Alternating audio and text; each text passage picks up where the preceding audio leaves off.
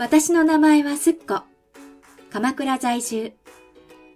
8歳の長女ピオ、2歳の長男トンが、毎日の生活の中で私に気づかせてくれることを記録していきます。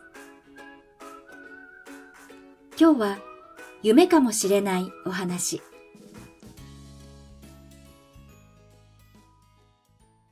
図書館見学。郵便局見学に行かれなくて悲しみのどん底だったピオ。木曜はご機嫌で帰宅しました。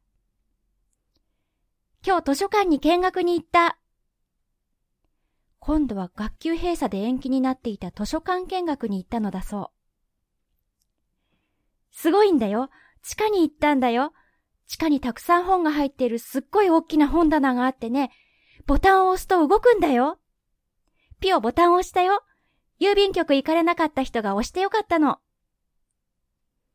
図書館の可動式倉庫がピオには非現実的な秘密の地下施設のように見えたらしい。夢じゃないかと思ってピオほっぺたつねって叩いた。何それかわいすぎる。